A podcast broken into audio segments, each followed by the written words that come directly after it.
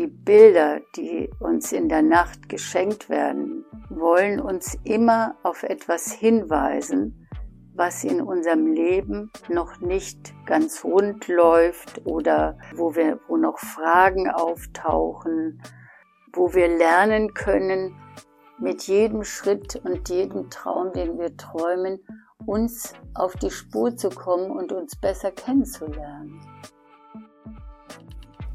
Herzlich willkommen zur 20. Folge bei Humans Are Happy. Mein Name ist Leonard Gabriel Heikster und in dieser Folge spreche ich mit der 82-jährigen TV-Journalistin, Filmemacherin und Diplompsychologin Heide Nullmeier. In ihrer TV-Karriere war Heide Nullmeier an der Produktion von mehr als 120 Filmen beteiligt und sie porträtierte für das ARD unter anderem Erika Pula, Annelie Keil oder Rudi Carell. Auf Basis ihres Psychologiediploms ließ Heide Nullmeier sich außerdem als Traumtherapeutin ausbilden und leitete viele Jahre lang Seminare zum Thema Traumarbeit. In dieser Folge spreche ich mit ihr über persönliche Entwicklung und Wohlbefinden. Darüber, wie wir Anpassungsdruck, Erwartungen an uns selbst im Innen und Außen oder Ängste hinter uns lassen und bewältigen können.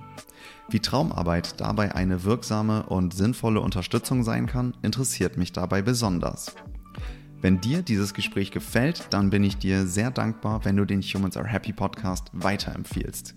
Jetzt sage ich aber erst einmal Herzlich willkommen, Heide Nullmeier. Ja, ich freue mich, dass ich dabei sein darf. Ich freue mich, dass Sie hier sind. Wie zu Beginn gewohnt, würde ich gerne starten mit ein paar kurzen Sätzen, die ich beginne und die Sie beenden dürfen. Sind Sie bereit? Ich bin bereit. Alles klar, legen wir los. Griechenland ist für mich ein Traumland, in dem ich sehr viele wunderbare und auch schwierigere Erfahrungen gemacht habe. Es bleibt aber mein Traumland. Filme zu machen bedeutet mir sehr, sehr viel, weil durch die Filmarbeit äh, ich auch von Stufe zu Stufe mich weiterentwickeln konnte. Selbsterfüllung heißt für mich. Dem nachgeben zu dürfen, äh, was in mir angelegt ist. Träume sind wunderbare Botschaften uns weiterentwickeln zu dürfen. Das Leben ist eine wunderbare Möglichkeit, da zu sein und einen Sinn finden zu dürfen. Alles klar, vielen Dank. Das gibt unseren HörerInnen ja auch schon mal einen kleinen Einblick über Sie. Und ich hatte tatsächlich ja in Vorbereitung auf das Gespräch Ihre ganze Biografie gelesen. Ich denke, so tief werden wir heute nicht kommen. Aber ich würde gerne mit einem Punkt starten. Und zwar haben Sie geschrieben, dass Sie in Ihrem Leben im Rückblick circa alle zehn Jahre einen neuen Abschnitt begonnen haben. Welche Zusammenhänge zwischen diesen Abschnitten sehen Sie heute, die Sie früher vielleicht nicht gesehen haben? Also ja, da muss man ja in der Kindheit starten und Machen sagen, Sie das gerne. zu sagen, äh, wie äh, ist mein Leben verlaufen? Also als Kind einer ähm, einer Mutter, die nicht verheiratet war, aber ein Verhältnis mit einem verheirateten Mann hatte und die mich aber sozusagen als alleinerziehende Mutter großgezogen hat. Ähm, bin ich anfangs, ähm, ich würde sagen, in eine Einsamkeit hineingekommen, also ohne Vater. Mein Vater habe ich zwar später kennengelernt, aber das war eine Einsamkeit. Und ich musste mich als Kind schon auch äh, in irgendeiner Weise, äh, ja, ich würde mal sagen, auf meine Mutter einstellen, was auch hieß, dass ich äh, meine eigenen Bedürfnisse eher nicht leben konnte, sondern mich mehr auf die Bedürfnisse und auch Wünsche meiner Mutter eingestellt habe. Und das hat sich dann doch ähm, irgendwie äh, immer weiter verändert und entwickelt. Also im, später habe ich dann mehr das gemacht, was eigentlich für mich wichtig war im Leben und ähm, was, ähm, also wo ich auch mich selbst verwirklichen konnte. Und so habe ich äh, auch immer wieder neue Dinge begonnen. Ja. Ich habe mich nicht gescheut, ähm, ja, Dinge anzupacken, äh, die vielleicht, ja, ich habe mit 40 zum Beispiel nochmal Psychologie studiert, ja, obwohl ich schon im Fernsehen doch ziemlich etabliert war und auch Erfolg hatte, ja. Also ich denke, ja, ich habe mich schon auch äh, aus den Zwängen, Anfangszwängen herausgearbeitet. So würde ich das schon, schon sagen, ja. Ja. Im Rückblick, welche Bedeutung oder welche Auswirkungen hatten Anpassungsdruck und Erwartungen im Außen auf Ihr Leben? Also wenn man sich äh, anpasst, vermeidet man ja in der Regel auch ähm, in irgendeiner Weise sich auseinanderzusetzen, ja. Das äh, macht man ja nicht, sondern man geht mehr in Harmonieverhalten. Also man, man verhält sich so, dass man möglichst keine Angriffspunkte liefert. Und das ist im Nachhinein ähm, ja nicht sehr hilfreich, ja, weil ähm, es ist notwendig, dass man also ein Kind braucht ja auch eine gewisse Auseinandersetzung, um überhaupt zu einem äh, würdevollen, selbstständigen Leben zu finden.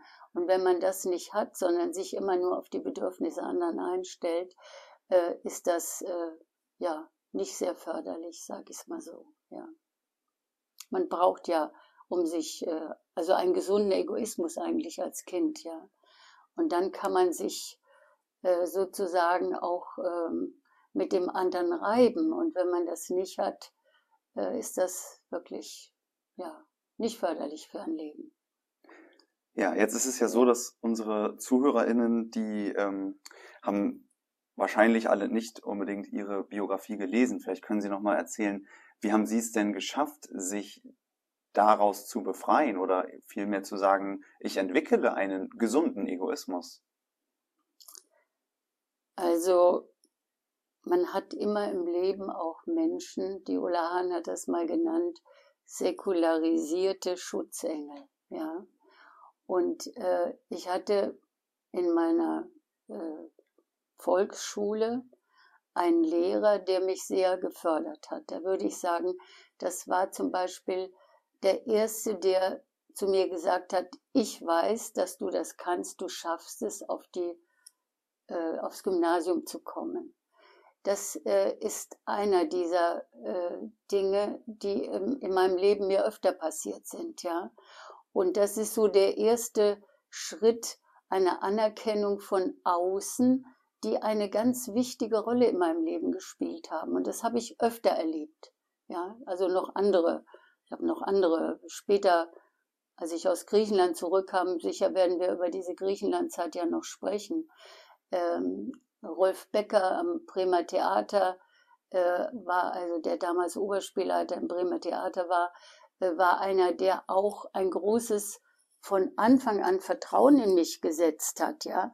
Also das sind natürlich große Lebensabschnitte, ja, von, von Kindheit bis dann später über, ja, was weiß ich, war ich 35, war ich schon 30 oder so, ich weiß gar nicht genau. Also, äh, wo ich dann äh, auch wieder auf andere Weise Unterstützung bekommen habe. Also das ist schon eine sehr, sehr wichtige Frage, dass man Menschen hat, die in irgendeiner Weise ein Vertrauen zu jemanden haben. Im Fernsehen übrigens auch, ja.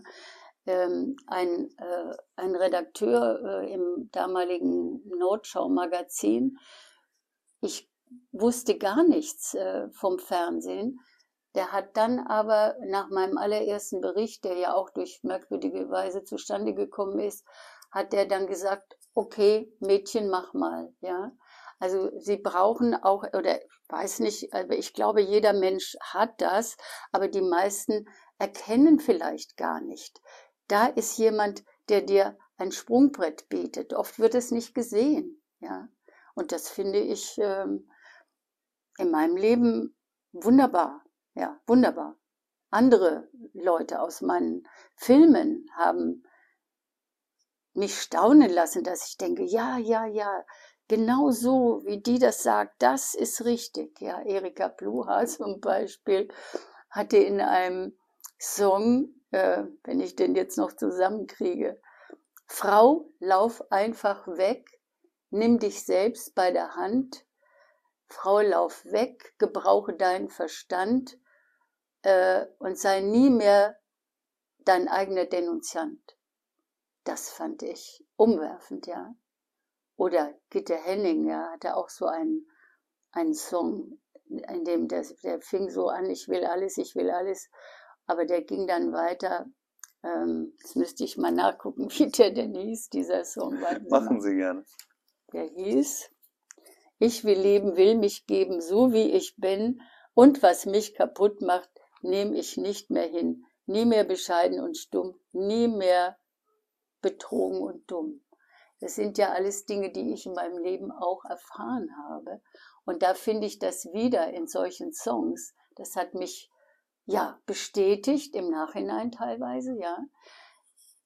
Ein möchte ich Ihnen, das möchte ich Ihnen zitieren, weil das so toll ist. Christine Westermann ist ja Bestseller, Bestseller-Autorin und äh, ich habe ein Porträt über sie gemacht, höchstpersönlich. Und im Interview sagte sie, die größten Verletzungen füge ich eigentlich mir selbst zu, indem ich mich oft unterschätze, indem ich oft denke, immer noch, immer weniger, aber immer noch, ich bin nicht gut genug und andere können das besser. Und vielleicht kommt mir ja mal einer drauf, dass ich nicht so gut bin, wie alle meinen. Das ist auch etwas, was mich auch natürlich lange Zeit beschäftigt hat. Bin ich denn so gut, wie jetzt jeder, zum Beispiel beim Fernsehen? Ich habe relativ schnell Erfolge gehabt, ja. Dass die, ähm, bin ich denn wirklich so gut, wie die jetzt alle mich so sozusagen in den Himmel heben und ich wirklich, obwohl ich ja keine Ahnung hatte vom Fernsehen, ja. Aber ich bin sehr fleißig, das muss ich sagen. Also ohne Fleiß geht's auch nicht, ja. Und äh, ja, dann fragen Sie mal schön weiter. ja, total gern. Also wenn man einmal einen Blick dafür benötigt, Chancen zu sehen, braucht man ja ein gewisses Selbstverständnis oder ein, ein gewisses Selbstbewusstsein zumindest zu erkennen, da ist eine Chance und ich traue mir zu, die zu nehmen. Ja, man, man darf aber auch scheitern. Man darf scheitern. Ja. Und man, man darf scheitern. Wenn es ja. also, wenn Sie jetzt an, gut, ich kann es vielleicht am Beispiel am besten sagen. Wenn ich die Chance damals äh, nicht genutzt hätte, dass äh, im Fernsehen, da war ich als Sekretärin äh, beschäftigt, später dann als Assistentin, aber äh, jemand äh, wirklich plötzlich vor der Tür steht und sagt, kennst du jemand, der mir ein Interview auf Französisch machen kann, wenn ich jetzt in die Angst gegangen wäre, ja, oh Gott, oh Gott, ja, natürlich bin ich auch in die Angst gegangen, aber darüber hinaus, ja, sozusagen, ähm, ja, ich mache dir das, ohne je mit einem Interview zu tun gehabt zu haben noch dazu in einer Sprache, die mir nicht besonders, also heute schon mal gar nicht mehr, weil ich sie lange nicht spreche, äh, aber einfach, ich traue mich das. Also sie müssen im Leben äh, manchmal versuchen, aus der Angst herauszugehen. Also selbst wenn sie, also manche Menschen sind dann gelähmt vor Angst, dann funktioniert das natürlich nicht, ja. Aber in mir war wahrscheinlich dann so eine eben dieser Punkt, diese Chance zu ergreifen. Wenn nicht jetzt, wann dann? Aber das hatte natürlich was. Sie haben ja vorhin mal über diese zehn Jahresschritte gefragt. Das hatte etwas mit einem Schwur zu tun, den ich als äh, 13-jähriges Mädchen an einem Brunnen in Frankfurt getan hatte, weil mich dort äh, in einer in einem Gymnasium, Elite-Gymnasium in Frankfurt, ähm, da bin ich ja dann später dann auch äh, rausgeflogen, weil ich zweimal sitzen geblieben bin, ähm, mich nicht äh, für eine Rolle mit nominiert hatte, ja, sondern zu sagen, mir zu sagen damals, das kannst du nicht. Und diese das kannst du nicht. Also es war, ging um ein Hörspiel, was in unserer Klasse gemacht werden sollte. Ähm, die Lehrerin lief mit Zetteln rum und ähm, ich wollte nach einem Zettel greifen, um mir eine Rolle zu ergattern. Und dann geht die an mir vorbei und sagt, das kannst du nicht vor der ganzen Klasse. Und diese Aussage, das kannst du nicht, hat Trotz in mir hervorgerufen und Wut auch, ja, abgelehnt zu werden. Und wie gesagt, es war nicht die erste Ablehnung in meinem Leben. Mein Vater eigentlich nicht anerkannt, zumindest mal am Anfang nicht und so weiter. Äh, und diese, und daher kam dann, das ist ja auch, so heißt ja auch mein Buch, so wird es kommen. Ich habe mir damals geschworen an diesem Brunnen, eines Tages werde ich im Rundfunk, darum ging es ja noch nicht um Fernsehen, werde ich im Rundfunk sprechen. Und das habe ich dann so viele Jahre später durch diese Aufforderung dieses Menschen, der da sagt, kannst du mir ein Interview machen auf Französisch, habe ich gesagt, so, jetzt ist die Chance da. Jetzt machst du das, ja. Und dann habe ich das gemacht und das hatte dann wiederum, das war dann der nächste Schritt, von dem ich ja nicht wusste, wie das kommen würde, dass der damalige Intendant des Senders seinen, äh, ja, was war das, seinen Mitarbeiter schickte, seinen Assistenten, um mir zu sagen, also auch noch mit einem ausgestreckten Zeigefinger, wenn ich daran, man hat ja so Bilder im Kopf, ja, mit so einem ausgestreckten Zeigefinger zu sagen, ich soll Ihnen sagen, aus, ich dachte, jetzt kommt er und ich bin weg vom Fenster, also ich bin entlassen oder so. Nein, ich soll Ihnen sagen, von Herrn Abich, das war wirklich was Besonderes, was Sie da gestern gemacht haben machen Sie weiter so. Und das ist natürlich eine Ermutigung, die dann natürlich äh, sozusagen, ja, das hebt natürlich das Selbstwertgefühl enorm und trotzdem kommen Sie, oder ich bin in die Zweifel gekommen, geht's denn jetzt auch weiter so gut und kann ich das denn auch wirklich alles oder ist das, äh, ja, bilde ich mir das nur ein oder überschätzen mich die anderen oder so? Also diese, diese Ängste, die ich ja da vorgelesen habe, auch von Christine Westermann, die sind auch in mir hin und wieder aufgekommen, natürlich, ja. Wo wir gerade über Angst sprechen, äh, muss ich an einen Satz denken, der geht, der ist ein bisschen später in Ihrem Buch, aber der ist mir in Erinnerung geblieben. Wo die Angst ist, geht's lang, haben Sie da geschrieben. Und das heißt, er ist ja quasi so ein Wegzeiger manchmal. Also das war, glaube ich, im mhm. Kontext der Traumdeutung. Da sprechen wir später auf jeden Fall auch nochmal drüber. Ja. Aber ich finde es, ähm, finde diesen Punkt zu sagen, okay, wo die Angst ist, geht's lang, wenn man das erstmal so nimmt und sagt, ich gehe in so eine Richtung, die mir, die mir auch Angst macht, das ist ja auch nichts Schlechtes, Angst ist ja auch gesund manchmal. Ja. Und sich dann aber zu sagen, ich darf scheitern, ja. das ist ja ein sehr liebevoller Blick auf sich selber.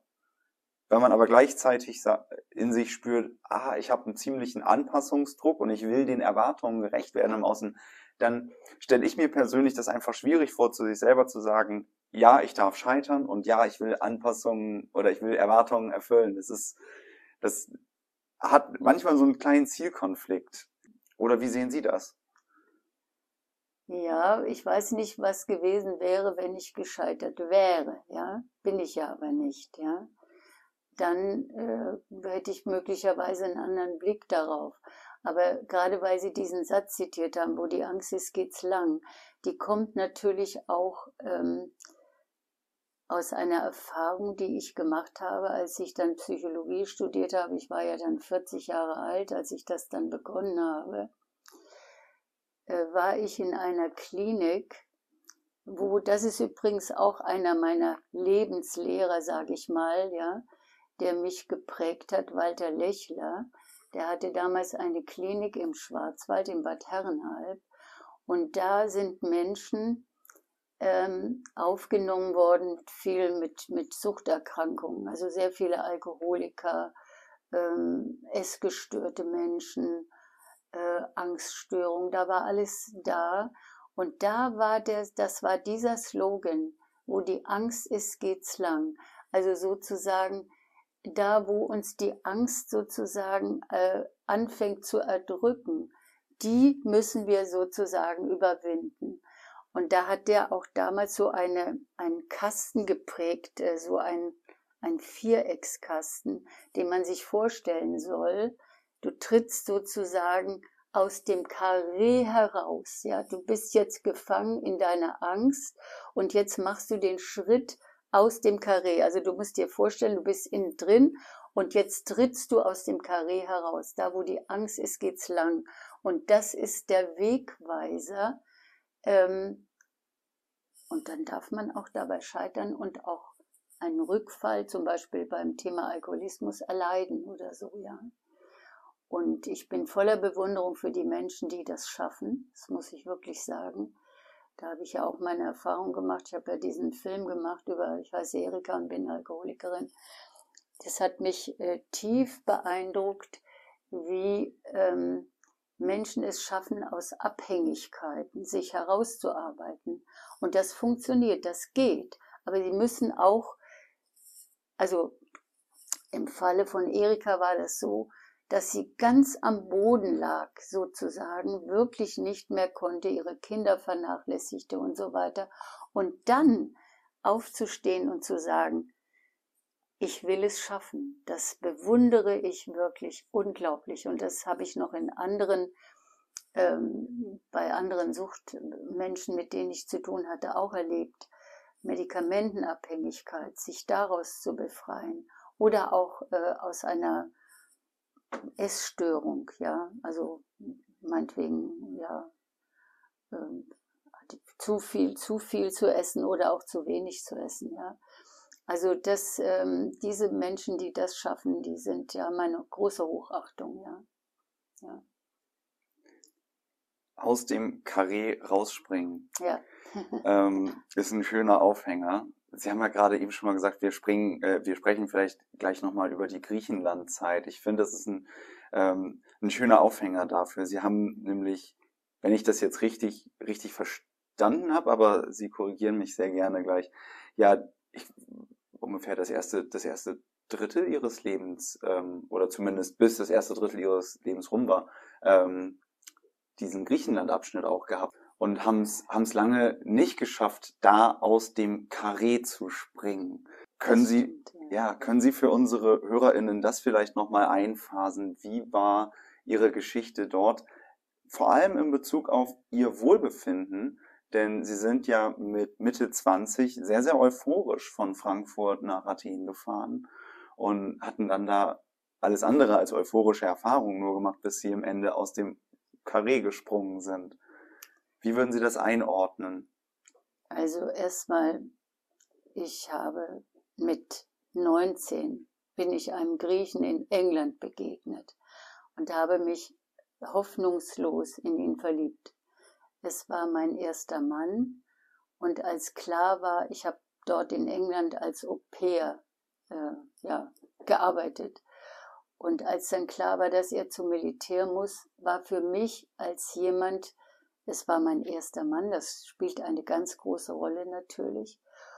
Äh, und auch vom Gefühl her äh, hat er mir das Gefühl gegeben, er ist jemand, der mich als Person, so wie ich war damals, voll akzeptiert, mich auch liebt, ja. Und dieses, dieser Wunsch, der war natürlich ganz stark in mir angelegt und äh, geliebt zu werden. Und dann bin ich ihm gefolgt nach Athen und habe eine nach eine, ja, ein Problem nach dem anderen hinter mich lassen müssen oder eine Enttäuschung nach der anderen. Erst einmal hingenommen, immer noch in dem Gedanken, er ist der Mann, der sozusagen ähm, mir das geben kann, was ich teilweise eben in meiner Kindheit auch durch eine Vaterbeziehung oder so nicht hatte, ja. Und bis ich das erkannt habe, hat es wirklich lange gedauert. Ich bin also aus, selbst aus einer sehr negativen Anfangserfahrung trotzdem nochmal nach Athen gefahren. Und es hat dann auch nochmal, waren dann noch ein paar Stationen dazwischen, Spanien und so.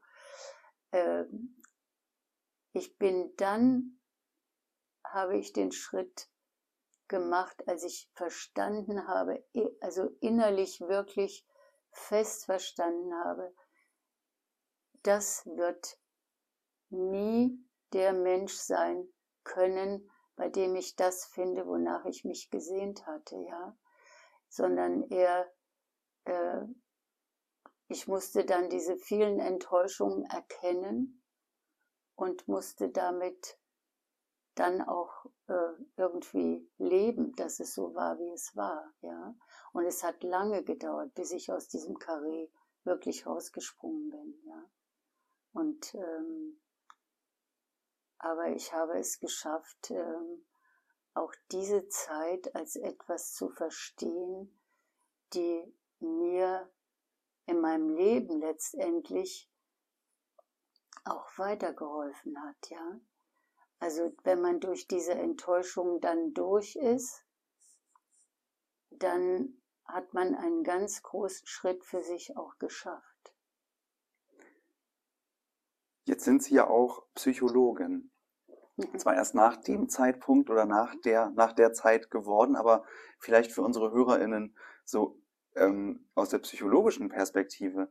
Was hat Ihnen denn geholfen, das dann zu erkennen über die Zeit oder andersrum gefragt, wie können, wie könnte man für sich selber denn vielleicht in anderen Situationen erkennen, das hier ist eine Situation, mit der werde ich nicht glücklich oder das hier ist ein Mensch, mit dem werde ich was heißt, mit dem werde ich nicht glücklich, der kann mir nicht das geben, was eigentlich meine Bedürfnisse sind.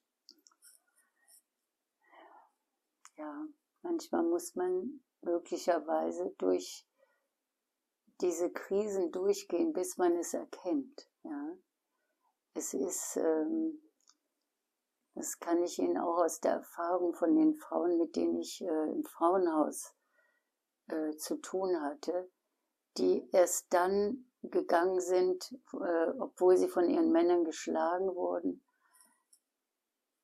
die dann teilweise auch die Kinder geschlagen haben, bis sie erkennen konnten, das ist nicht das, was ich wirklich brauche oder was ich auch aushalten möchte. Und das ist mir genauso gegangen, ja. Etwas wollte ich dann nicht mehr aushalten. Und ähm, dass diese Frauen haben mir das auch in vielfältiger Weise beschrieben, dass sie immer noch wieder gedacht haben, sie können das schaffen. Aber erst äh, als es nicht mehr ging, also sozusagen auf dem Grund angekommen zu sein, jetzt geht nichts mehr, haben sie auch Angst um ihre Kinder gehabt. Das hatte ich ja nicht. Im Gegenteil, ich hatte ja keinen Mann, man wollte ja keine Kinder. Ähm, konnten sie diesen Schritt rausmachen.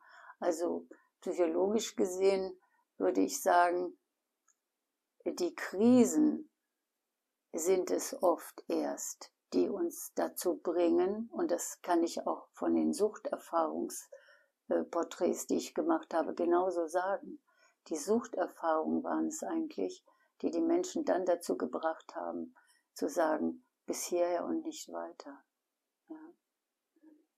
Ich habe jetzt ja eigentlich gerade gehofft, ähm, so ein paar Abkürzungen oder vielleicht eine Abkürzung erfahren zu können im Sinne von, ich erkenne irgendwas frühzeitig und kann dann gegensteuern. Aber was Sie jetzt gesagt haben, ist, manchmal muss man wirklich einfach durch Krisen gehen und manchmal muss man wirklich am Grund ankommen, bis man etwas erkennen kann. Hier geht's nicht ja. weiter. Hm.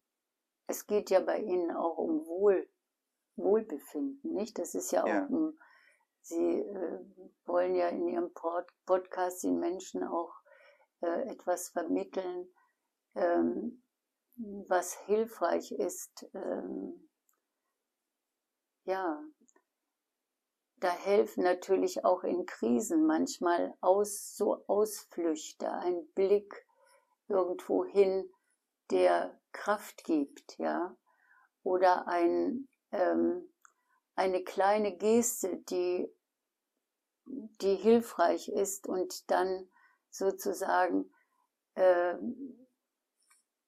vielleicht in dem Augenblick hilft, ja. Aber letztendlich den Schritt aus dem Karree, den gehen sie ja in der Regel mit Angst, ja. Nicht mit, gehen sie, gehen sie raus und dann, sie wissen ja auch nicht, wo sie dann landen, wenn sie rausgehen, ne dann kann man ja wieder sozusagen, fängt man wieder von vorne an. Das kann ich ja von mir auch so sagen. irgendwann kommen dann wieder neue Impulse und neue Gedanken und das Leben äh, kommt wieder äh, in einen neuen Fluss. Ja, so würde ich es vielleicht sagen, ja.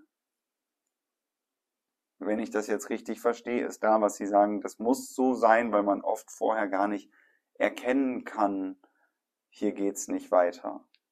Ja, oder man will es auch nicht erkennen. Oder man ja. will es nicht erkennen. Man will es nicht erkennen und denkt, äh, also ich will es ja nicht verallgemeinern, aber ich wollte einfach bestimmte Dinge bei meinem griechischen Mann nicht sehen, weil mhm. in mir immer noch der Wunsch war, ich will äh, eine Familie, ich will geliebt werden, ich will Kinder, ich will und wollte nicht sehen, dass er von Anfang an, obwohl er das gesagt hatte, ich muss da ja äh, bei der Wahrheit bleiben. Er hatte von Anfang an gesagt, er will keine Kinder, ja.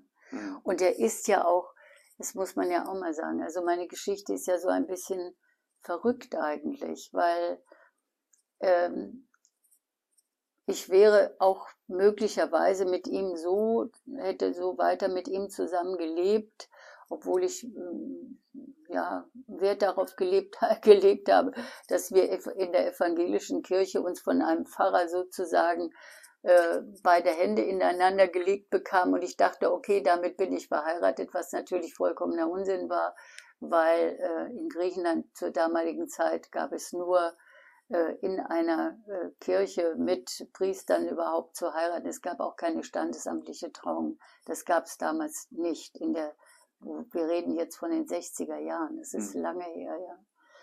Und ähm, aber ähm, mein Vater war derjenige, der dann in Athen plötzlich auftauchte, feststellte, ich bin noch gar nicht verheiratet und dann innerhalb von drei Tagen eine Hochzeit organisierte, ja. Äh, so dass also auch mein griechischer Mann sich in eine Rolle gedrängt sah, äh, die er gar nicht wollte. Ja. Und die Gründe, die wollen wir jetzt im Einzelnen hier nicht aufdröseln, aber er hat es dann gemacht und so habe ich mir natürlich meine Hochzeit, meine griechische Hochzeit auch nicht vorgestellt, ja. Also innerhalb von drei Tagen.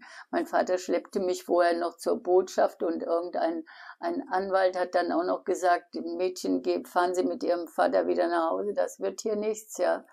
Aber nein, Trotz oder auch inneren Trotz gegenüber meinem Vater, ich mache, was ich will, ja, bin ich geblieben und habe diese etwas sehr merkwürdige Heirat mit acht Priestern oder so, von denen ich kein Wort verstand, was überhaupt los war, einem Fotografen, mein Vater, der Anwalt, er und ich und ein Trauzeuge. Fünf Leute in der, ohne Familie, ohne alles, ja. Also im Nachhinein vollkommen, ja, ich weiß nicht, absurd, ja. Das äh, klingt auf jeden Fall abenteuerlich, das kann man, kann man sagen, ja. Okay. Ich würde gerne mit Ihnen noch mal ein bisschen quasi in der Zeit nach vorne springen. Sie haben ja dann ähm, später auch, äh, haben Sie ja gerade schon gesagt, auch im, im Fernsehen viele Menschen porträtiert und waren da auch sehr erfolgreich und ich glaube, über 120 Filme haben Sie realisiert. Ja, mit allem drum und dran kommt es so hin. Ja, ja mhm, also schon, ja. schon einiges und haben dabei ja auch äh, ja. wirklich sehr prominente Menschen ähm, porträtieren dürfen. Das heißt also, Sie haben selber ein sehr bewegtes Leben gehabt und könnten alleine dadurch, wir haben ja auch gerade schon sehr viel über Ihre Biografie gesprochen und zu der Biografie gehört natürlich auch das Eintauchen in das Leben von anderen Menschen. Und wenn Sie so viele individuelle und auch spezielle Menschen begleiten durften auf eine Zeit, was haben Sie durch diese Porträts über das Leben gelernt? Gibt es da überhaupt was, was Sie sagen würden, dass wenn ich jetzt so overall, das würde ich da mitnehmen oder das war das, das Speziellste, das Spannendste? Also große Toleranz, würde Inwiefern? ich sagen. Ähm, zu akzeptieren, wie Menschen zu dem werden, wie sie sind, weil ich meine, auch mein ganzes Leben ist ja im Grunde so, wie ich wurde, wie ich heute bin und Annelie Kai würde ergänzen und nicht bleiben, ja weil wir uns ja auch immer weiterentwickeln. Mhm. Ne? Aber ähm, erstaunlicherweise, bevor ich dann Psychologie studiert habe, habe ich schon versucht, in meinen Porträts liebevoll auf den Punkt zu kommen, wie die Menschen, die ich porträtiert habe, zu dem geworden sind oder auch zu dem gekommen sind, wie sie sind. Also Kindheit zum Beispiel von Gitte Henning, ja, der Sängerin, die von ihrem Vater, ja, ich würde mal sagen, dazu gedrängt wurde, ja, Kinderstar zu werden und das eigentlich nicht wollte und sich dann aber aufgrund des Erfolges, der dann war, sich diesem Thema weiter äh, äh, hingegeben hat und sie konnte ja auch sehr gut singen und ist ja bis heute noch im Geschäft, ja. Also ich habe immer versucht ähm, zu schauen durch Gespräche, Vorgespräche, das ging damals beim Fernsehen alles noch, dass man lange mit den Menschen sprechen konnte, bevor man dann auch die erste Frage gestellt hat. Das, so wie Sie das ja jetzt mit meinem Buch auch gemacht haben. Sie haben das gelesen und haben sich daraus die Fragen entwickelt, ja. Und ähm, die Toleranz äh, auch dann stehen zu lassen, wenn, also zu, als toler, tolerant zu sein, ähm, nicht zu verurteilen, auch wenn manchmal merkwürdige, ja, merkwürdige Verhaltensweisen mir aufgefallen sind, äh, es ohne zu werten einfach versuchen zu erkennen, woher es gekommen ist, dass sie so oder so gehandelt haben. So könnte ich es vielleicht sagen. Ja. ja, ich hatte es eigentlich gerade noch gar nicht im Kopf, aber es ist eine, es ist eine so schöne Überleitung, nämlich Sie haben ja neben oder nach, ich glaube, es ist so ein schwimmender Übergang ähm, Ihrer Fernsehkarriere ja auch ähm, sich ganz stark in das Thema der Gestalttherapie begeben und da insbesondere der, der, der Traumdeutung oder der Traumarbeit, das können Sie viel besser sagen, aber ähm, das ist auch ein Punkt und ich denke gerade in Bezug aufs Thema Wohlbefinden einer, den, ähm, den ich sehr, sehr spannend finde und ich hoffe, viele Menschen, die das jetzt hier hören, auch. Ähm, aber vielleicht zum Anfang einmal, was ist Gestalttherapie? Vielleicht können Sie das einmal sagen und welche Möglichkeiten zur Förderung der seelischen Gesundheit bringt sie mit? Also das hat sehr viel mit Wahrnehmung zu tun. Ja? Ich, nehme, ich nehme etwas wahr und ähm, über die Wahrnehmung, über die Wahrnehmung komme ich äh, auch ein Stück weiter. Also es ist eine, eine Verkürzung, aber es gibt ja in der Gestalttherapie so ein Rollenspiel, setz dich in die, versetz dich in die, in die Schuhe des anderen sozusagen, ja. Man äh, versucht jetzt äh, in der Person des anderen äh, sich hineinzuversetzen. Es ist im Grunde nichts anderes, als ich gemacht habe bei meinen Fernsehleuten, ja. Und was ich also auch äh, mache, wenn ich mit Menschen äh, zusammen bin, äh, versuche ich zu verstehen, wenn die jetzt ein Argument vorbringen, versuche ich zu verstehen, äh, warum, weshalb, wieso und komme dann, wenn ich versuche, mich in die Schuhe des anderen zu stellen, dann komme ich auch auf den Punkt, der des besser Verstehens des anderen, ja. Also das so Wahrnehmungs Wahrnehmungsgeschichte. Traumarbeit ist wieder ganz was anderes, ja. Traumarbeit. Was ist Traumarbeit? Also die, ich sage jetzt mal, die Bilder, die uns in der Nacht geschenkt werden, nenne das mal so, wollen uns immer auf etwas hinweisen, was in unserem Leben noch nicht ganz rund läuft oder äh, wo wir, wo noch Fragen auftauchen, wo wir lernen können, mit jedem Schritt und jedem Traum, den wir träumen, uns auf die Spur zu kommen und uns besser kennenzulernen. Also Traumarbeit ist äh, ein wunderbares Instrument, äh, sich äh, näher zu kommen. Ja, ähm, wie macht man das? ja, wie macht man das? Also ich bin ja einer durch Annelie Keil übrigens, äh, die mich mit durch einen Film über Annelie Keil ähm, mit einer Traumtherapeutin in Berührung gekommen, nämlich Ortrud Grön, ist leider vor zwei Jahren mit 95 Jahren gestorben. Und die hat in einem Film über Annelie Keil, der in der Lauterbacher Mühle stattfand, das ist ähm, eine Reha-Klinik äh, am Ostersee in Bayern, einen Traum erzählt, der sofort meine Aufmerksamkeit äh, hatte, äh, weil da war ich gerade mit meinem Psychologiestudium fertig. Und äh, sie hat einen Traum erzählt von einem Pastor, der, ähm, der ähm, in seiner Gemeinde äh, keine, keine Harmonie hatte. Es waren immer irgendwelche Streitigkeiten. Und der träumte dann von einem äh, von einem Sandhaufen, der also aufgewirbelt äh, wurde und der grub immer tiefer und dachte, er kann das irgendwie glätten. Er versuchte immer zu glätten, zu glätten und das ging nicht zu glätten. Und dann hat der Traum eben ganz klar gezeigt, dass er nicht immer nur in seiner Gemeinde, das ist immer alles gleichnishaft zu verstehen, ja. Das kann man nicht jetzt äh, wortwörtlich so übersetzen, sondern das Gleichnis wäre, dieser Strand, den er versucht hat zu glätten, der so aufgeworfen war und in anderen Bildern wurde das immer schlimmer, hat er immer nur versucht zu glätten.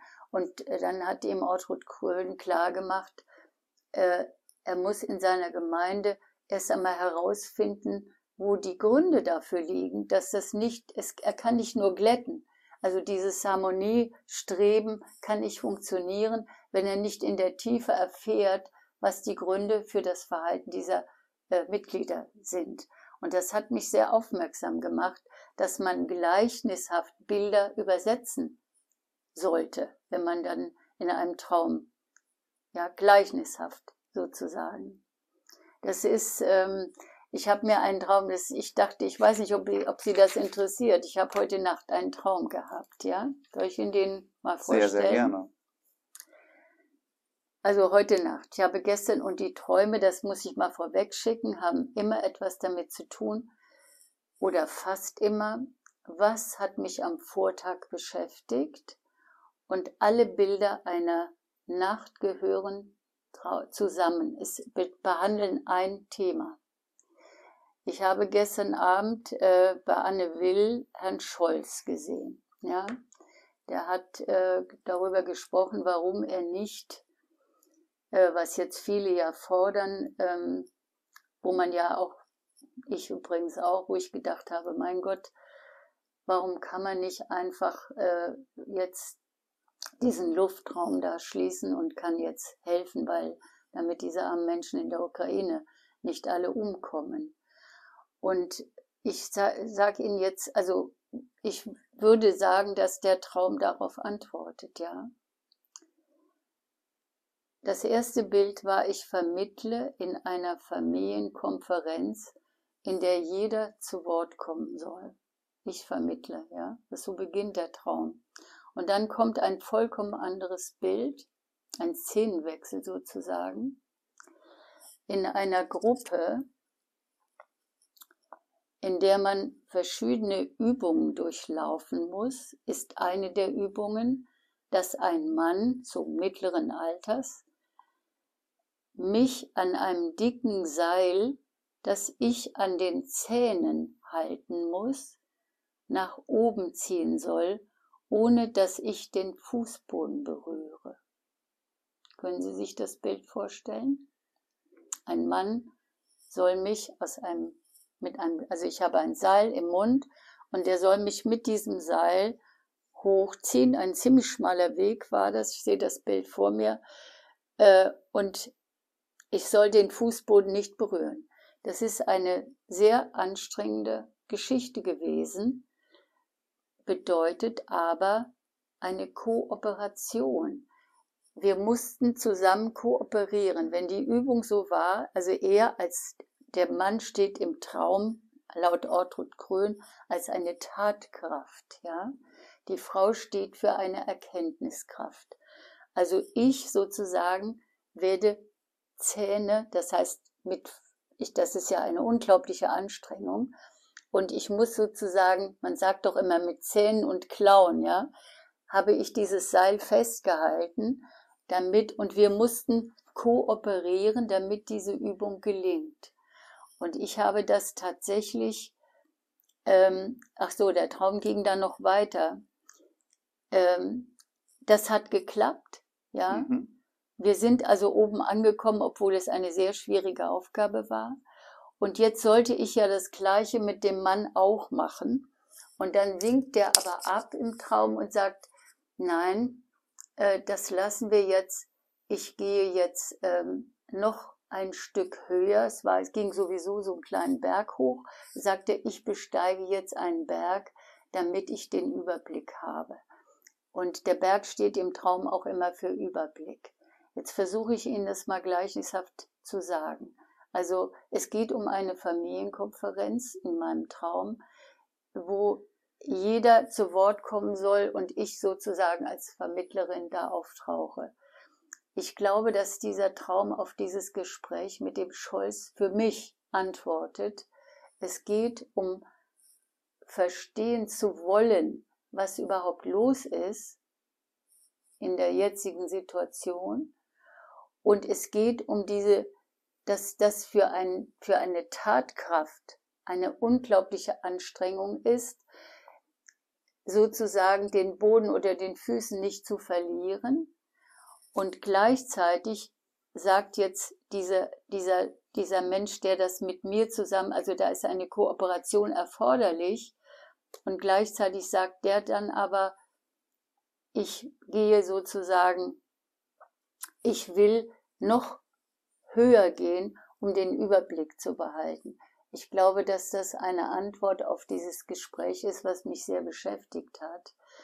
Äh, wir wissen möglicherweise nicht genug, um entscheiden zu können, äh, was jetzt in einer Situation, in der jetzt äh, unser Bundeskanzler ist, wirklich notwendig ist. Er muss wirklich den Überblick behalten über das Ganze.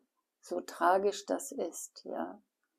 Also ich habe, glaube, dass dieser Traum ganz deutlich auf dieses, das hat mich sehr bewegt gestern Abend, dieses Gespräch, dass der darauf geantwortet hat, ja. Total spannend. Also auf verschiedenen Ebenen alleine. So erstmal die, die tagespolitische Geschichte. Ich habe das Gespräch gestern Abend, äh, ich habe äh, kurz, also nur ganz kurz reingeschaut und dann mhm. ausgemacht. Ähm, aber ich kann es mir gut, ich kann es mir gut vorstellen und wie sie, wie sie gerade auch davon, von ihrem Traum sehr, sehr detailliert berichten, das beeindruckt mich. Insofern, als dass ich das auch selber kenne, dass ich mich manchmal sehr gut an Träume erinnern kann. Manchmal kann ich Träume auch differenzieren. Dann weiß ich, ich habe heute Nacht zwei, drei Träume gehabt. Der erste war so, der zweite hatte gar nichts damit zu tun und der dritte war dann wieder anders. Und wenn ich Sie richtig verstanden habe, haben Sie ja gerade gesagt, alle Träume in einer Nacht muss man aber zusammen sehen. Und der erste Punkt, den ich dazu gerne einmal fragen würde, ist, wie, also wahrscheinlich ist es Training, aber wie funktioniert das? Wie schafft man es, sich so genau an Träume zu erinnern? Ja, äh, manchmal erinnert man sich auch nicht, also geht man aufs Klo und weg ist er, ja. Also am besten ist es, man hat entweder ein, ein, ein kleines Handy dabei und spricht es drauf und schreibt es am anderen Tag auf. Das machen jetzt viele. Oder aber äh, die alte Methode ist, man hat einen Stift am Bett und ein Blatt und schreibt es auf, weil sonst ist es weg, ja. Also das äh, ist natürlich auch schon Training ein bisschen. Ja. Also jetzt dieser Traum bezieht sich jetzt meiner Meinung nach, den ich gerade erzählt habe, nicht auf mich, sondern der bezieht sich auf die Situation, ja. Aber die meisten Träume sind ja sehr individuell zu sehen und beziehen sich auf denjenigen, der gerade träumt.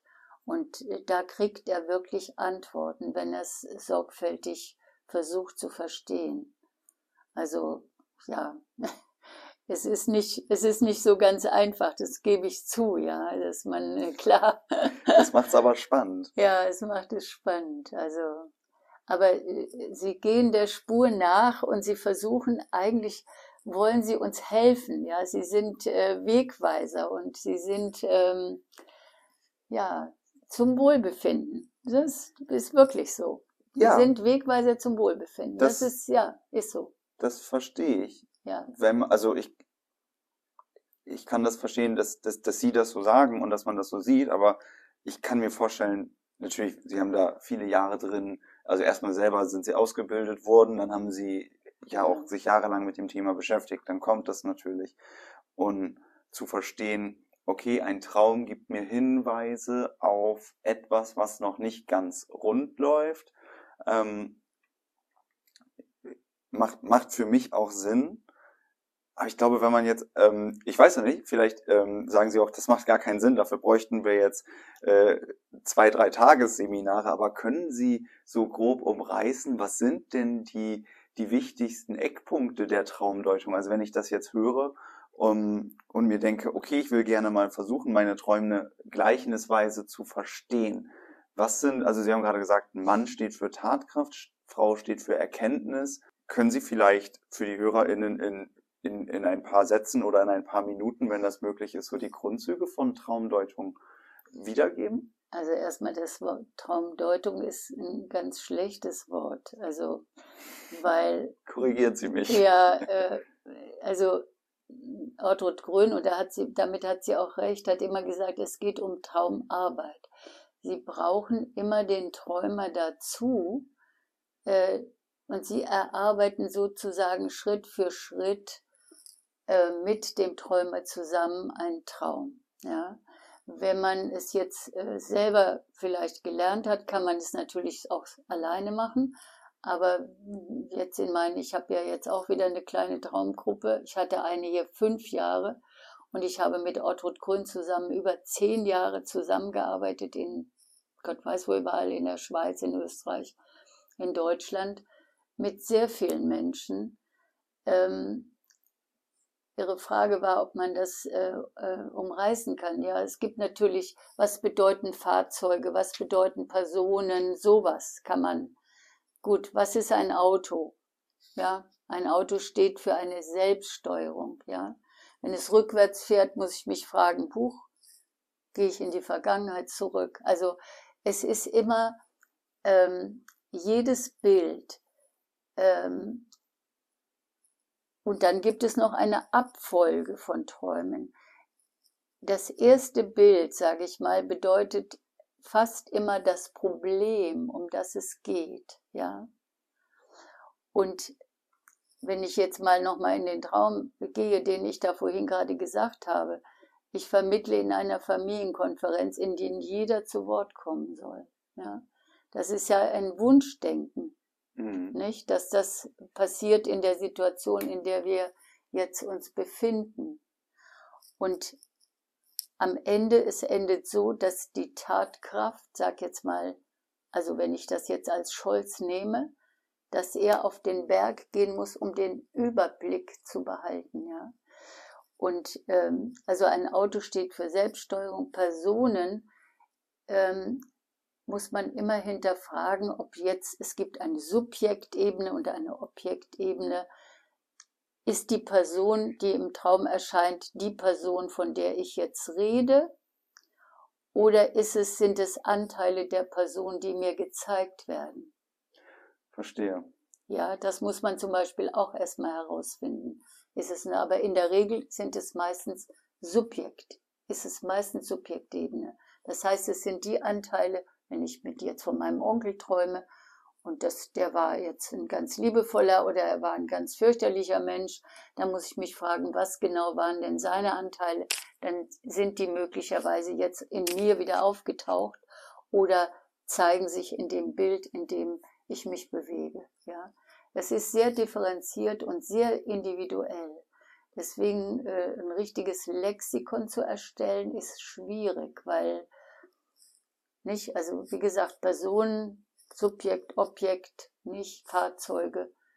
Träume ich von einem Lastauto, ist nochmal was anderes, wenn ich von einem Omnibus träume. Welche Last transportiere ich gerade oder wie viele Personenanteile sind in meinem Traum da? Muss ich die berücksichtigen? Es ist sehr differenziert. Ja. Aber es ist ein, sie sind Wächter und Wächter und ja, für unser Wohlbefinden. Also das kann man nur so sagen. Wer wirklich sich mit seinen Träumen ausgiebig beschäftigt, wird Antworten finden, die ihn immer näher zu sich selbst bringen. So. Was wäre aus Ihrer Sicht da ein guter Startpunkt? Also einfach mal anfangen und ein Traumtagebuch führen beispielsweise? Ja, oder? zum Beispiel. Das ist also sich einfach äh, entweder, wie gesagt, mit, mit dem Handy alles aufsprechen, was mir direkt nach dem Aufwachen ein, einfällt vom mhm. Traum und dann natürlich äh, niederschreiben und dann mal gucken am Anfang, gibt es einen roten Faden, ja? Tauchen vielleicht gleiche Bilder immer wieder auf und dann mal zu hinterfragen und was würde das heißen, wenn gleiche Elemente immer wieder kommen, dass mich etwas nachhaltig beschäftigt? Oder? Ja, Dann, wird, dann taucht das immer noch mal wieder auf. Es gibt ja auch wiederkehrende Träume, mhm. die immer wieder in gleicher Form jahrelang wiederkommen. Das gibt es ja. Dann heißt das, dass dieses Problem nicht, noch nicht wirklich gelöst ist und beantwortet ist, ja. Mhm. Ja. Ich hatte, ich hatte mal eine Frau in einem Seminar, jahrelang ähm, einen Traum hatte. Und dann ist dabei herausgekommen, dass sie da auch nicht hingucken wollte. Da ging es nämlich um einen Missbrauch, ja. Mhm.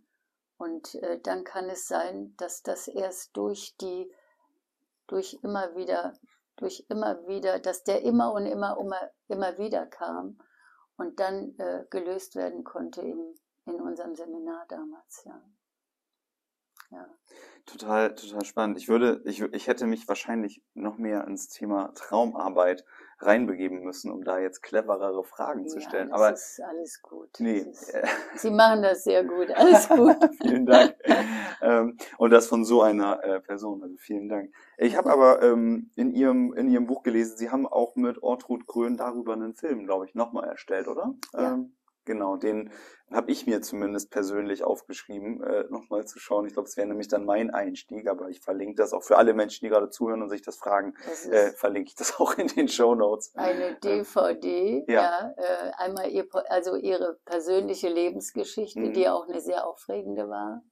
Hatte nämlich einen Nazi-Vater, ja, ja Nazi-Eltern und wurde als Kind äh, sozusagen auch äh, nie gehört und schrie stundenlang in ihrem Bettchen, wurde nicht gehört. Und dieses nicht gehört werden ist zum Beispiel auch ein Aspekt von ihr gewesen. Ich werde nicht gehört, ja.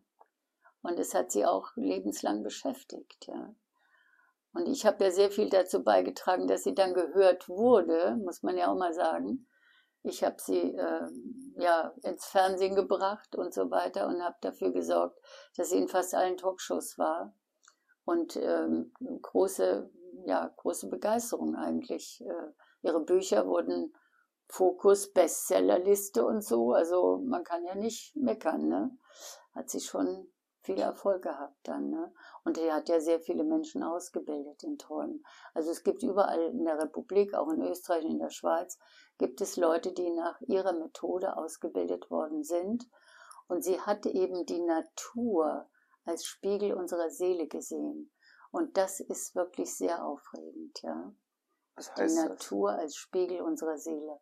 Also wenn ich jetzt von einer, äh, tja, dass, dass die Natur uns zeigt, wie wir, wie unsere Seele tickt. Jetzt, wenn ich von einem Baum träume, dann hat der Baum ja Elemente, der hat Wasser, Luft, Erde, Sonne. Aber wir ja. reden jetzt von geträumter Natur. Oder reden wir von, ich gucke raus und sehe, da vorne nein, ist ein Baum? Nein, nein, nein, von geträumten Bildern. Ja, ja. also die. Okay. Und dann äh, muss ich mich fragen, was äh, hat das jetzt mit mir zu tun? Wo ist jetzt äh, nicht, also Ich bin der Baum, was gibt's ja sogar, also gibt's ja auch Gedichte über den Ich bin der Baum von verschiedenen Leuten, die auch den Baum als etwas beschrieben haben, was zu uns gehört, ja. Mhm. Also die Natur als Spiegel unserer Seele, ja. Wenn ich von einer Tulpe träume, die jetzt im Frühjahr auftaucht und die Farbe gelb hat, dann spielt die Farbe noch eine Rolle. Dann ist der, der Jahreszeitpunkt spielt eine Rolle, also im Frühling, in welcher, wie, wo befinde ich mich in dem Augenblick, wenn ich das träume, ja, und so weiter. Also äh, sie hat ein wirklich wunderbares Konzept entwickelt. Das hat sie ja selbst entwickelt.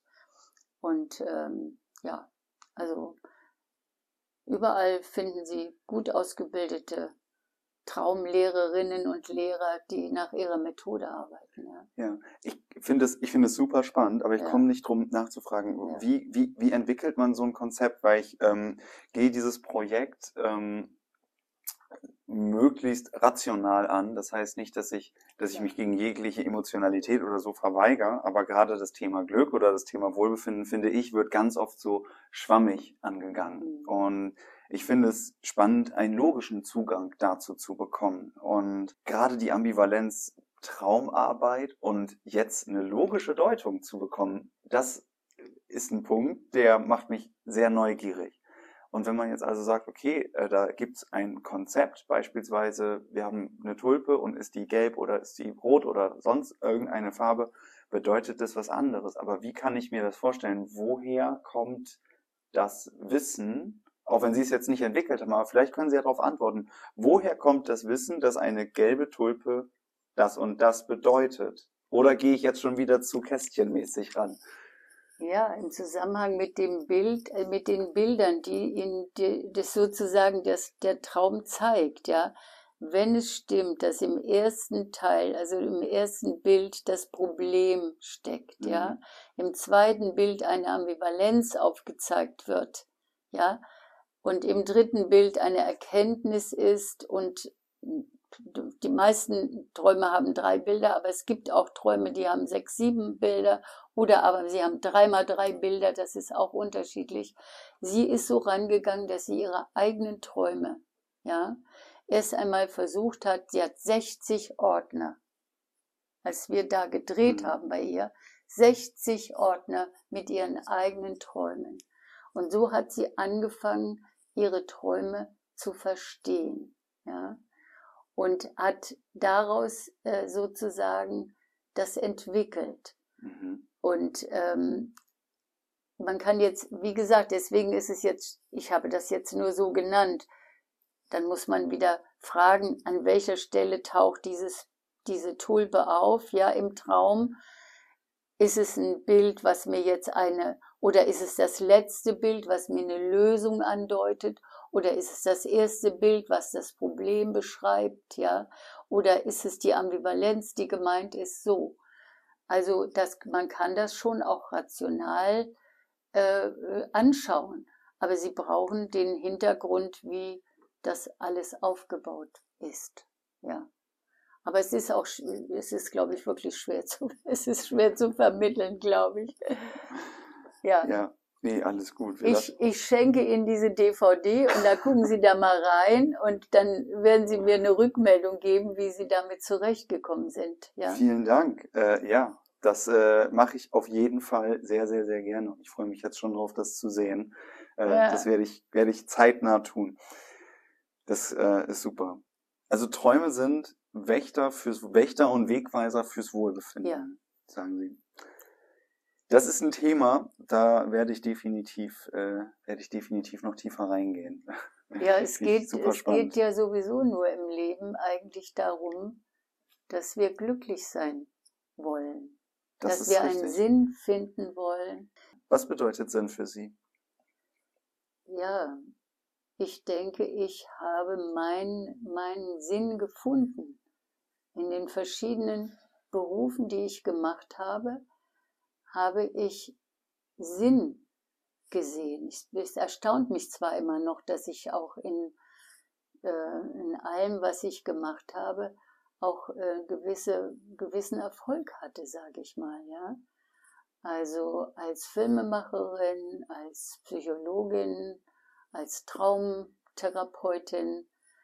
Äh, es gibt mir Sinn, für andere auch etwas zu vermitteln, äh, wo andere etwas daraus schöpfen können für sich selbst. Ja, das habe ich in meinen Porträts versucht. Das versuche ich ähm, in meinen Seminaren. Und das versuche ich eben auch äh, in der Traumarbeit ganz besonders, damit die Menschen auch ihren eigenen Weg so finden, dass sie zu sich selber finden können, also sich selber näher kommen können und dann von daraus wieder schöpfen können, auch für andere. Also Sinn, ich sehe auch meinen Sinn, etwas Sinnvolles für andere Menschen zu tun durch die Arbeit, die ich tue. Und das ist äh, wunderbar. Es macht mir Freude, wirklich große Freude. Das äh, kommt auf jeden Fall, wenn man ihn jetzt gegenüber sitzt, raus. Aber ich denke, beim Hören kommt es genauso raus. Ja, vielen Dank. Und das Vermitteln, wo Sie es auch gerade gesagt haben, klar, das kommt ähm, überall mit auf. Gerade auch in Ihrem Traum schon wieder. Aber auch das, das genaue Hinschauen. Warum, ja, wo kommt etwas her? Was hat zu was geführt? Und was macht das jetzt mit mir? Ich glaube, das ist ein Punkt, der, ähm, ja, der, der, der viele Menschen immer, immer wieder im Leben berührt und, und der auch vor allem nicht aufhört. Ne? Also das ist ja auch wieder was Annelie Keil. Wir haben jetzt schon mehrfach die Referenz gesagt, also für alle, die gerade sich fragen, wer ist diese Frau? Annelie Keil ist eine, ähm, ja, eine Freundin äh, von Ihnen, Frau Nullmeier, und auch eine Podcast-Gästin hier. Ich würde fast schon sagen, also eine gute Bekannte, ich würde sie gerne auch meine Freundin nennen. Ähm, sie hat, schön, ja. ja, sie ist in der zehnten Podcast-Folge ähm, ja. wie man es lernt, sich zu mögen. Auch ein ganz wunderbares Gespräch. Und ja, was, ja. wo kommt etwas her? Was macht was mit mir? Was macht das mit mir? Und wo führt das hin? Und ich glaube, dafür aber eine,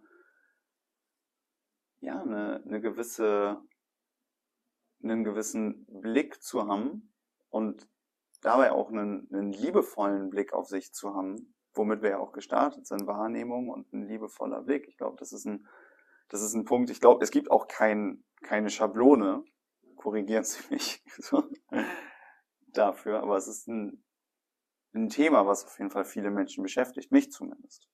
Also sich selbst lieben zu lernen, ist ja überhaupt auch ein Schlüssel, ja. Das, ähm, nur das können viele nicht, weil sie sich manche Dinge nicht verzeihen können, ja.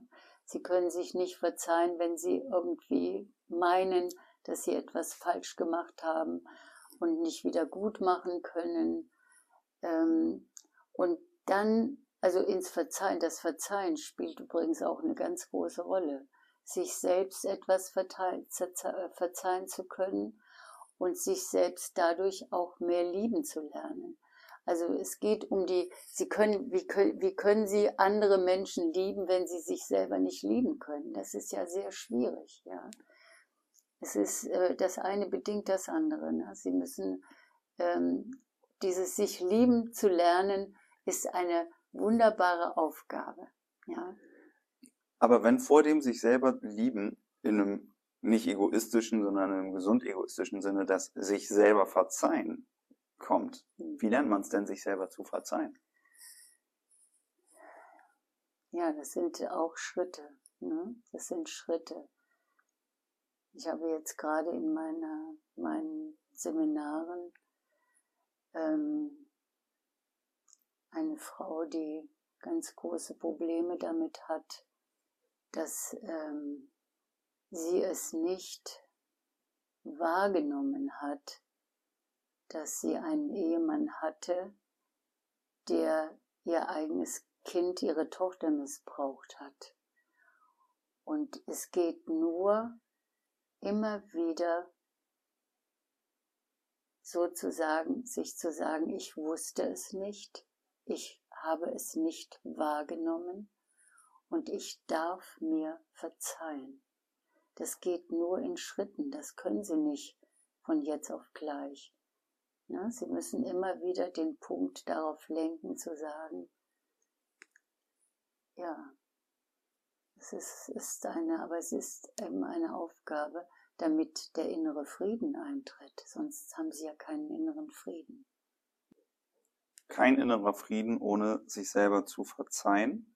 Und sich selber zu verzeihen ist eine schrittweise Aufgabe, höre ich raus. Wenn man sich sagt, ich konnte es nicht sehen oder ich ja. wusste es nicht. Aber manchmal haben wir ja auch, manchmal machen wir ja auch Dinge in unserem Leben, wo wir eigentlich irgendwie ahnen, so. Ja, es war nicht Eigentlich okay. ist es gerade nicht richtig. Ja. Und ich mache irgendwas trotzdem. Das kann das, es können auch banale Sachen sein. Weiß ich nicht. Ungesunde Lebensweisen oder vielleicht einfach irgendeine Tätigkeit, die, wo man weiß, oder ja, das ist nicht gut und, und man weiß es eigentlich. Wie kann man sich denn dann verzeihen, wenn das Argument, du wusstest es nicht, nicht zählt? Ja, oder wenn man, wenn es mit um einen anderen Menschen geht, dann kann man das Gespräch suchen. Mhm. Oder wenn das wenn der Mensch inzwischen gestorben wäre, sage ich mal, kann man einen Brief schreiben. Ja, also es gibt ein paar Möglichkeiten, sich ähm, auch im Nachhinein noch. Aber am besten ist es natürlich, wenn die Menschen noch da sind, das Gespräch zu suchen und zu sagen, du, ich habe mich damals wirklich nicht gut verhalten. Huch, das war ein Vogel. Ich habe mich damals nicht gut verhalten und ähm, das tut mir wahnsinnig leid und das möchte ich dir jetzt nochmal mitteilen. Ja. Mhm. So, also Gespräche ist immer gut. Ja, aber ich komme, es macht, es, es wird gerade ein bisschen runder für mich, weil das eine ist natürlich entweder ich habe irgendwas nicht gesehen und dann gut, dann konnte ich es wirklich nicht wissen. Ja. Das fällt mir leicht zu verstehen, wie man da sich verzeihen mhm. kann. Wenn man aber eigentlich beispielsweise bei irgendwas, es kann ja auch mit sich selber sein, ich gehe aus, ich schaffe es nicht aus dem Karree zu springen, um das so wieder zu nennen ich weiß eigentlich, irgendwas ist nicht gut für mich, aber ich schaffe es nicht aus dem Karree zu springen, dann kann ich mir insofern selber verzeihen, wenn ich halt sage, ich konnte es noch nicht, ich musste noch tiefer an den Grund kommen, bis ich es erkennen konnte. Weil dann konnte ich es ja im Umkehrschluss doch nicht erkennen. Es ist, es ist so komplex. Ja, es ist komplex, klar. Aber wir ja. sind ja alle auf dem Weg. Immer. Ja, immer auf dem Weg. Und wie gesagt, ich habe ja nochmal gesagt, also wer ich bin, wie bin ich geworden, wie ich jetzt bin und nicht bleibe. Also wie ich auch ich bin immer noch auf dem Weg. Und ich lerne jedes Mal auch wieder von den Menschen, mit denen ich arbeite. Ja, da kommt dann auch wieder eine, irgendeine Sache, die ich denke, oh ja, ein Glück, das hast du hinter dir, ja, so, ja. Oder aber ich lerne wirklich etwas äh, von ihnen und ich bin voller Bewunderung, wie die Frauen, das muss ich wirklich sagen, mit welcher, ähm, mit, mit welcher Intensität sie sich bemühen, Dinge zu verändern, ja, und auch zu sich selbst zu finden. Das ist wunderbar, das ist so, ja, es, es, es, es macht mein Herz auf, ja. Also gerade letzte, ist noch nicht so lange her, hatte ich wieder eine Gruppe und die Geschichten, die die Frauen, ich habe die noch nicht so lange und jetzt erfahre ich so stückweise äh, ihre Lebensgeschichten. Und da bin ich voller Bewunderung, wie sie es aus schwierigsten Lebenssituationen immer wieder geschafft haben und noch nicht ganz am Ende sind äh, ihres Weges und sich weiter bemühen und tun. Und ja, es ist, äh, es ist wunderbar. Wir sind auf dem Weg, jeder ist auf dem Weg, jeder kann etwas für sich tun und ja. Das äh, ist doch, das ist doch schon fast der perfekte Abschluss. Naja. ja, aber ich habe tatsächlich zum Ende immer, ja. eigentlich habe ich zum Ende immer zwei Fragen, mhm. Mm, aber eine ist bei Ihnen so ein bisschen obsolet weil die erste, ich stelle sie trotzdem, wenn ihr Leben ein Buch wäre, wie würde es heißen? Ich glaube, die Antwort kennen wir. Also gut, äh, es heißt ja, so wird es kommen, aber ich könnte es auch nennen, der Schwur am Brunnen. Der Schwur am Brunnen, ja. Das ist das Bild, ja. was man sich irgendwie. Aber ich finde, das ist ein total tolles Beispiel für diese, die unfassbar starke Wirkung von von, von Bildern, die man sich in den Kopf setzt ne, und die dann das Unterbewusstsein darauf hinarbeiten lassen. Da gibt's ja ganz viele verschiedene Beispiele für. Ich glaube, ich habe das zum ersten Mal so unter dem Titel Law of Attraction gehört, ne, dass das, was man so denkt, auch anzieht. Und wenn man sich ganz doll sagt, so wird es kommen, ich werde im Rundfunk sprechen, erkennt man das vielleicht irgendwann. Ja. ja. Also dann erkennt ja. man die Chance, wenn sie da ist, das wollte ich sagen. Da ja, ich so war es ja bei mir. Also so war es ja bei mir nicht. Ich habe ja ähm, auch mit diesem Titel gerungen, so wird es kommen. Äh, dieses, äh, der Schwur am Boden hatte ich zuerst im Kopf, ja. Mhm. Und dann habe ich aber gedacht, nee, weil ähm, so wird es kommen, ja. Mhm. Und so ist ja auch manches in meinem Leben gekommen, ja. Manches hat sich so entwickelt, ja. Mhm. Ja. Ja, okay, ich stelle dann nochmal die zweite Frage zum Schluss. Nämlich, über welchen Satz oder über welche Frage sollte jeder Mensch einmal nachdenken? Hm. Über welche Frage?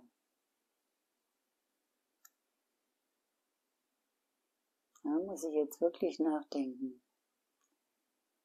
Über welche Frage sollte jeder Mensch einmal nachdenken? Wo kommen wir her und wo gehen wir hin? Das war das 20. Gespräch bei Humans Are Happy und ich danke dir wie immer herzlich fürs Zuhören. Wenn dir das Gespräch gefallen hat, dann empfiehl diesen Podcast sehr gerne weiter. Damit machst du mir eine große Freude. Um das nächste Gespräch nicht zu verpassen, folge Humans Are Happy dort, wo du gerne Podcasts hörst oder abonniere den Humans Are Happy Newsletter. Ich freue mich, wenn du beim nächsten Mal wieder dabei bist und sage bis dahin, dein Leonard.